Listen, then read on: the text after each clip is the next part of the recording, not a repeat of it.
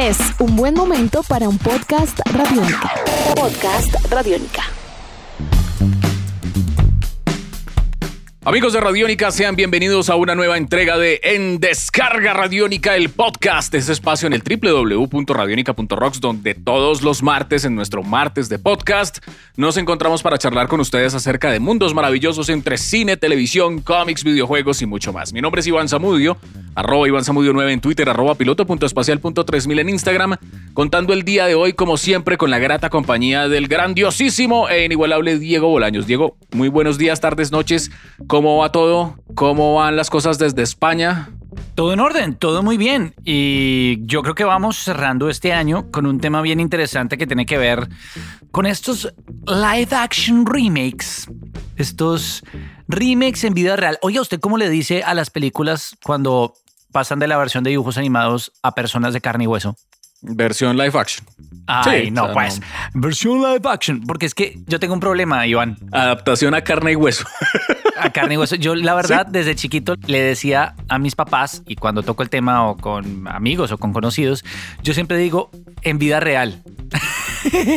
Entonces, cuando digo es una película de superhéroes en vida real, me refiero a de carne y hueso. Me da risa porque la gente empieza a interpretar y como así, hay superhéroes en la vida real.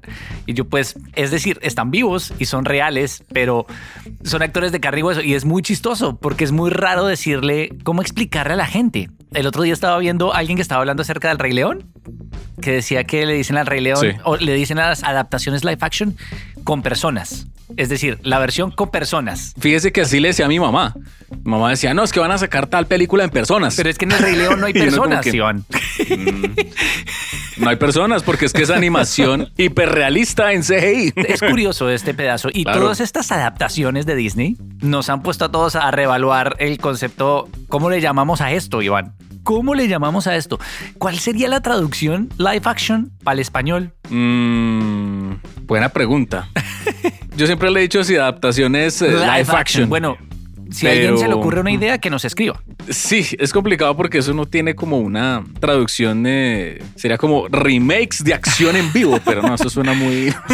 Bueno, mamá, vamos a ver el Rey León. Otra vez, en adaptación cinematográfica hiperrealista en CGI que se asemeja a la vida real, pero no lo es. No tengo ni idea cómo llamarle. Si ustedes tienen una idea, que nos cuenten. En personas. O en personas, que nos cuenten a través de arroba radio Y en personas. Twitter, nos cuenten a través de arroba Iván Zamudio 9, arroba Bolaños y Estrada. Y, y hablando de eso, pues una de las adaptaciones, yo le debo decir, yo creería que la que yo más esperaba y la que le veía mayor potencial es la película de la cual vamos a hablar hoy. Sí, por todo y todo. Es que Mulan, a ver, Mulan fuera de la salsa deliciosa que recuerda a Rick Sánchez en Ricky Morty. en su momento, porque eso ha sido tema de conversación, pues la salsa deliciosa en esta cadena de comidas rápidas, pues digamos que fue una película muy importante en 1998 para Disney y que hace parte yo creo que de las últimas películas que se llegaron a hacer en el famoso renacimiento de Disney. Entonces ustedes se preguntarán, bueno, Iván, ¿de qué está hablando? ¿Cómo así el renacimiento de Disney? Pues resulta que Disney tuvo una época muy gloriosa de películas, digamos, con todos sus clásicos y ellos más o menos como en los, ¿qué le digo yo? O sea, años 70, años 80, como que cayó en un, en un limbo, ¿sí? Como en un impasse, en un periodo donde no se estaban haciendo como ese concepto de la superproducción animada que Walt Disney en algún momento como que se inventó, ¿no? Como que con eh, Blancanieves y los siete enanitos eso fue un evento, Pinocho fue un evento. Sí, son películas que fueron. Exacto, todas esas películas fueron un evento. Entonces, pues desde finales de los años 80, con lo que fue la aparición de La Sirenita, se conoce una era que se llama el renacimiento de Disney. Y eso va más o menos hasta finales de los años 90 con, me atrevería a decir que las últimas películas de ese renacimiento alcanzó a ser creo que Hércules. Ajá. Y em, creo que Lilo y Stitch alcanzó a entrar ahí. Con Ricky Martin haciendo de Hércules.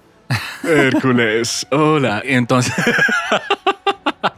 entonces Mulan sería como de las últimas. Sí, la película animada se estrenó en 1998 y es una película que está basada en un cuento del folclore chino que se llama La balada de Mulan, que pues es una historia que para los que no lo sepan la han adaptado 10 mil millones de veces a 10 mil Claro, porque hace cosas. parte del folclore. Y siempre es lo mismo. Claro, pero pues eso, por ejemplo, Osamu Tezuka, el creador de Astro él tiene una adaptación de ese cuento en un manga, por ejemplo. Entonces es muy común encontrar pues la historia de la niña que en China antigua, donde el papá, bueno, las familias son llamadas a que presenten al varón de la casa, en este caso el hijo varón de la casa, pues para que vaya a combatir, pero resulta que en la casa de Mulan solamente eran dos hijas, entonces el papá ya entrado en años, pues ya viejo y todo, le toca ir a pelear en la guerra, entonces Mulan pues que es una niña que no quiere, que tiene como un ímpetu muy diferente como a la tradición de las mujeres chinas, pues ella sí quería ser una mujer de armas tomar, de combate, aventurera y demás, pues decide hacerse pasar por un hombre y pues evitar que su papá se fuera a la guerra. Básicamente esa es la historia que la hemos visto en la versión de Disney, en la versión nueva y en todas las versiones habidas y por haber que usted se pueda encontrar por ahí en una caja de fósforos donde le cuenten la historia de Mulan, donde sea, en una caja de gelatina al respaldo, ahí está la leyenda de Mulan, esa es la historia, pare de contar. Pero entonces pues llegó el 2020 pues con esta película, Diego. Yo creería que además, bueno, yo le voy a confesar una cosa, la Mulan original yo no la vi.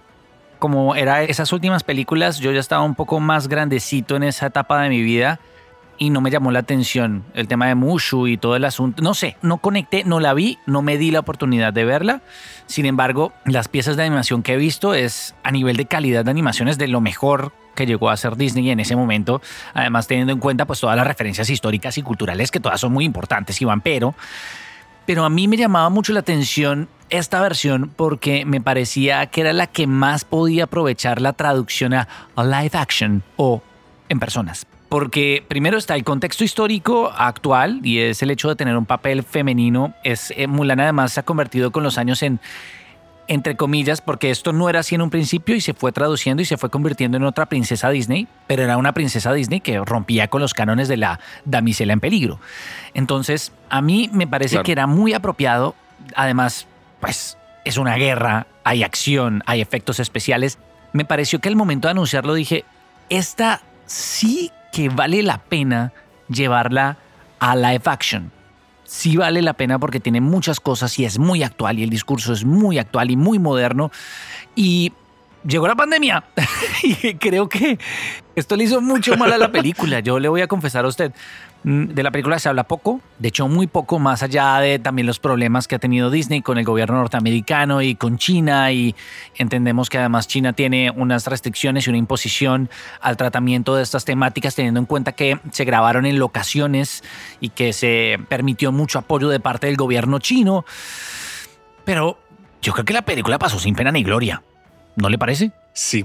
Sí, la película pasó sin pena ni gloria. Un tema que es bien importante es el asunto de lo que usted menciona de, pues, de la pandemia del COVID-19, que no solamente a Mulan, sino a tantas películas de tantas casas y de tantas productoras, pues también afectó. Pero Mulan, pues era como. Pues Mulan fue la primera que tiraron debajo del bus. Sí. Es decir, yo creo que hubo una experimentación. Una fue Mulan directo a streaming, a plataforma. La otra fue Tenet directo a cine. Pero yo siento que a Mulan la tiraron la tiraron debajo del tren.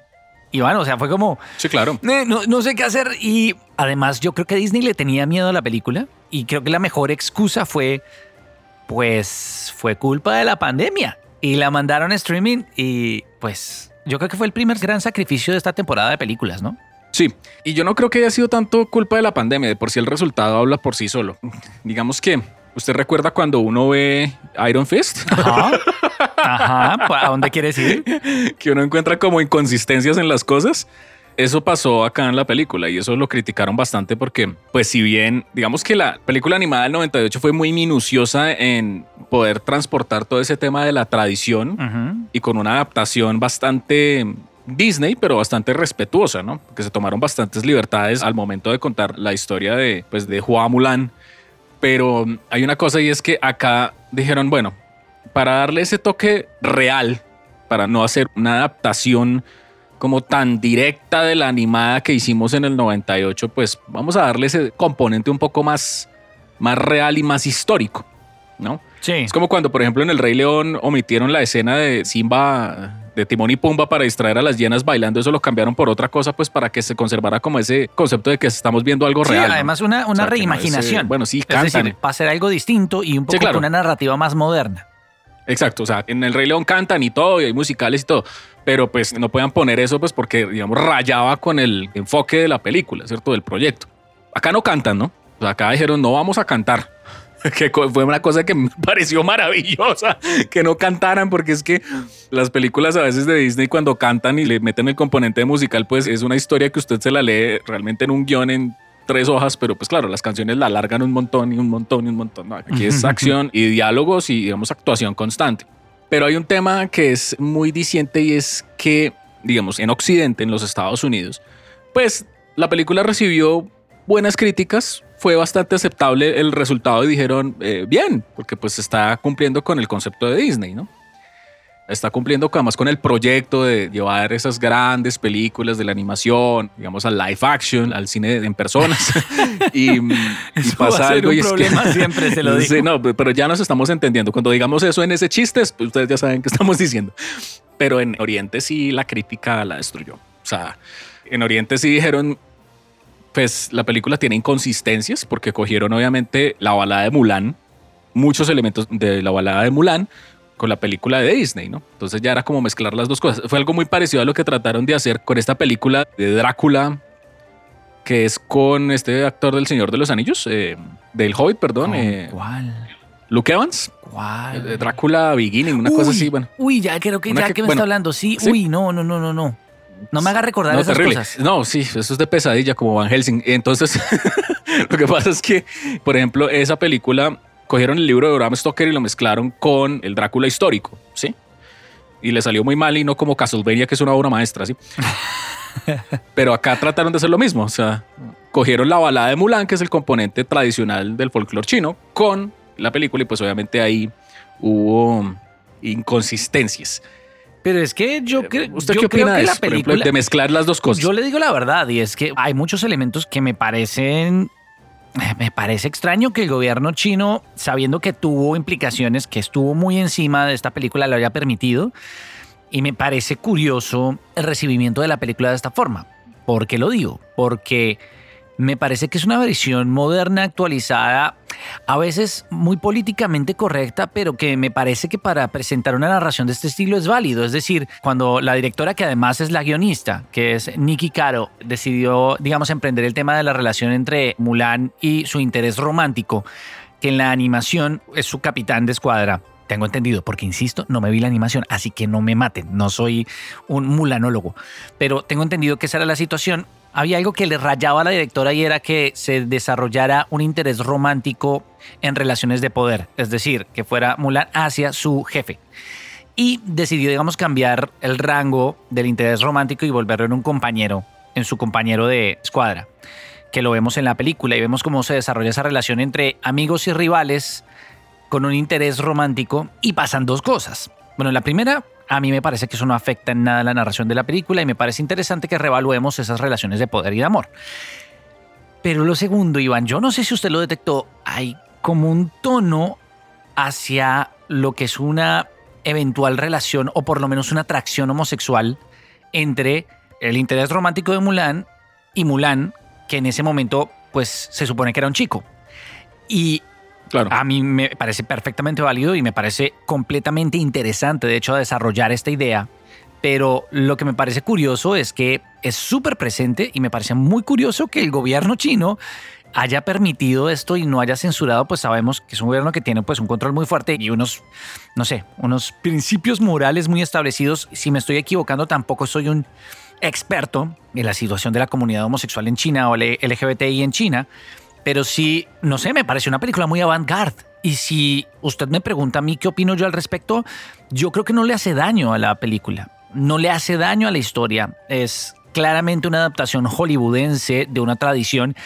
Y es Disney, Iván. No podemos pretender que Disney sea históricamente correcto o acertado.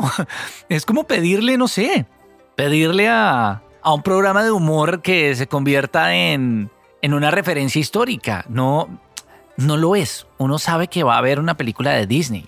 Y para mí lo importante es el producto. Y a mí el producto me pareció bueno, no memorable, le voy a decir. No es una película memorable. Es una película que además yo no me di cuenta a qué hora se acabó. no es memorable para nada. Pero no me pareció una mala película. De hecho, me pareció, ¿sabe qué, Iván? Me pareció perfecta para streaming. Sí, la película, fíjese que es entretenida.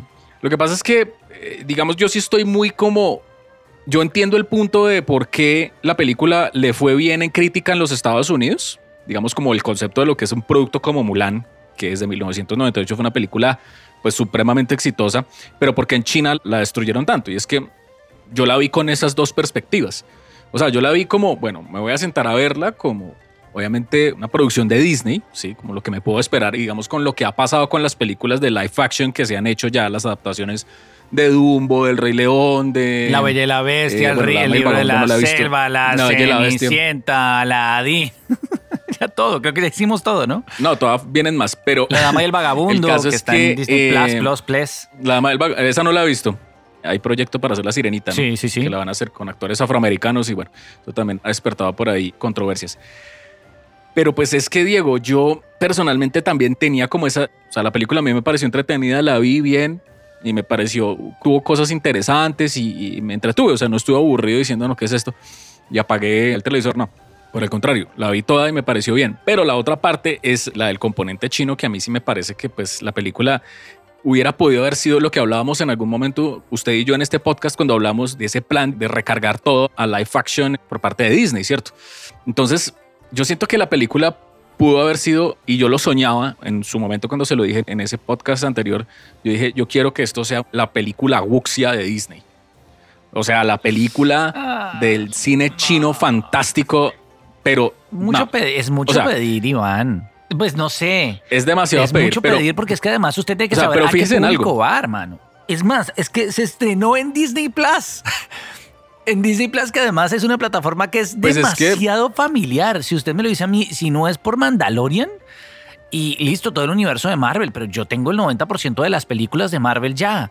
A mí Disney Plus no me ofrece nada. Para mí Disney Plus es un servicio de streaming para familias con niños pequeños.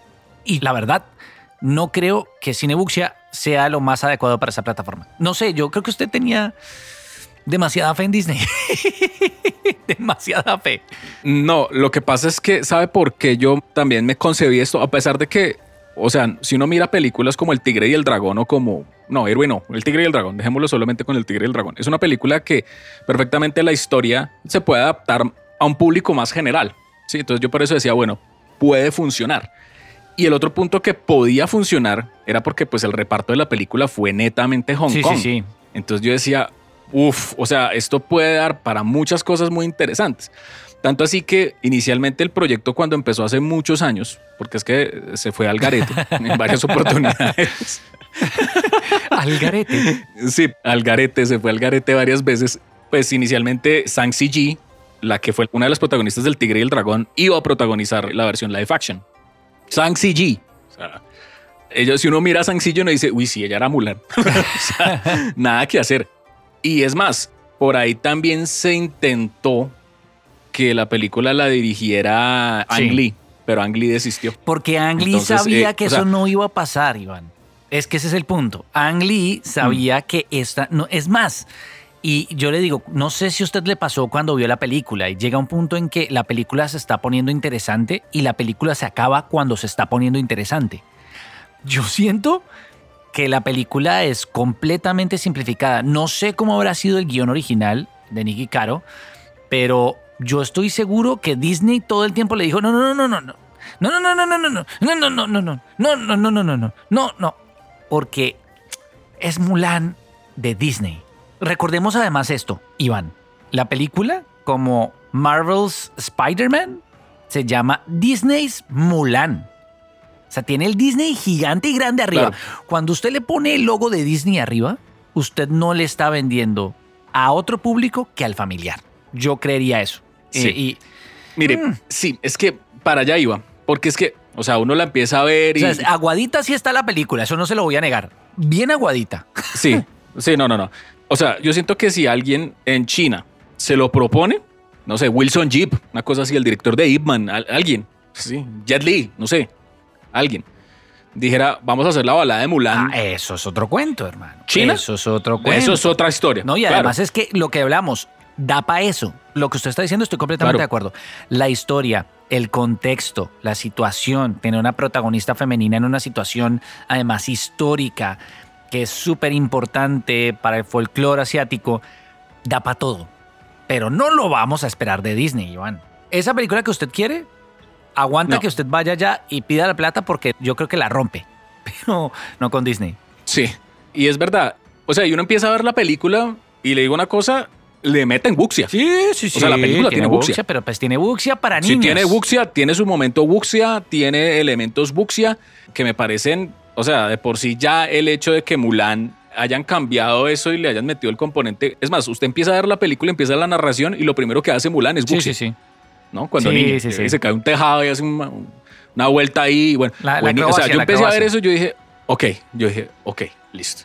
Pero entonces la película se empieza a desarrollar y claro, empiezan a haber momentos buxia, buxia, buxia y uno empieza a ver, ok, están volando, están acá acrobáticos, están acá bien, bien, bien, bien. Y de pronto llega un punto donde pasa lo que usted me acaba de decir de, con Nicky Caro y Disney, ¿no? De, no, no, no, no, no, no, Qui- quieta, quieta ahí, Exacto, no, cuando se emocionaron no, esto como no usted, es héroe con cuando Jet se emocionaron como usted le dijeron, ¿qué, qué, qué, qué, qué, qué? Sí. Ya, ya, ya. Ahí, quieta ahí. No, entonces claro, hay como unos frenos en la película donde Sí, se vuelve nota Disney. mucho esos frenos. Entonces, Cuando en serio la película se va a poner interesante, O sea, por ejemplo- se frena en seco. ¿Sabe dónde? ¿Usted recuerda el momento cuando hay el asedio? Están tratando de atrapar a Wokan, al malo de la película. O sea, la tropa de. A Borican, perdón, la tropa de Mulan trata de. El comandante Tung y todo eso tratan de detenerlo.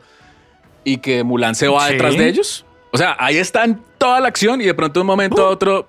Ya. uf, hay otro momento después de eso cuando Mulan se encuentra con la bruja y, y están allá como en el cielo. Sí, yo no y sé. después vuelve y, y ya. Y empiezan a hablar, tú eres como yo y yo soy como tú, todos somos iguales. Entonces, E- Esa que era la, esa que era la gran, Entonces, esa, escena, eso- esa escena justo antes de eso, que se supone que era el gran combate, meh. y justo después, que era el gran momento de revelación de Mulan, meh. pues como, y ya, ahora sí, soy Mulan, soy chica, y ya. Sí, entonces, o sea, bien, o sea, el Guxia bien, pero llega ahí como que, "Ugh". o sea, ahí le dicen a Nicky Caro, no, no, no, no, no, no, no, no. Entonces, ah, bueno, y otra cosa que hablábamos, digamos, del componente más realista, ¿no? Y es que Wushu, pues lo omitieron. Además, porque Wushu, pues fue un personaje que cuando estrenaron Mulan del 98 en China, pues la gente se molestó bastante. Porque poner, pues, un personaje, un dragón de esas características, digamos, como tan el aliado amistosito Sí. de Disney, pues no, no gustó mucho. Pero mire, yo, la verdad, la película bien, me entretuvo y todo, pero si hay una cosa que a mí me pagó la película, de verdad, fue ver a Donnie Yen. O sea, Donnie Yen Ah, sale, sí. sale en la película en varios momentos, pero cuando sale, o sea, la escena que él sale entrenando el ejército, Sí, sí, sí. eso es hermoso. O sea, eso sí es, eso sí es. Y creo que Donnie Yen paga la película y ver a Jet Li peleando un poquito al final. ya, no más. Porque el resto, pues no, no. Fue, fue, no pasa fue nada. casi, casi cameo. Sí, sí, sí, sí, claro. Claro, porque eso como yo soy el emperador y aquí mando yo. Sí, ya. pudo haber tenido más. Es que, a ver, la película parece la versión reducida para niños y para familia, la versión Disney de una gran historia. Y yo creo, Iván, para finalizar, que así tiene que verse. ¿Qué es Mulan? Una película familiar con un presupuesto ridículo y absurdo que creo que se utilizó muy bien para apoyar una plataforma de streaming que necesita todo el apoyo y que se enfrentó además a una pandemia y al 2020. Yo creo que a pesar de todo el contexto, las cosas salieron proporcionadas para Mulan. Yo creo que en cine le habría ido peor.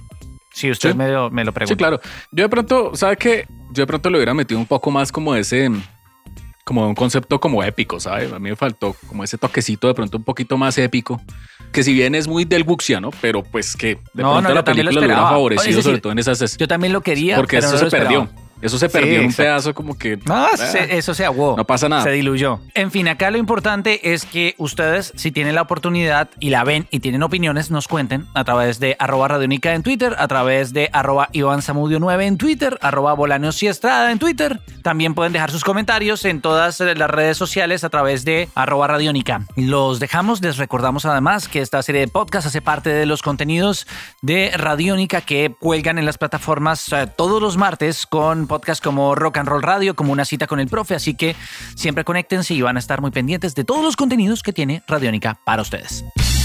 Nuestros podcasts están en radionica.rocks, en iTunes, en RTVC Play y en nuestra app Radionica para Android y iPhone. Podcast Radionica.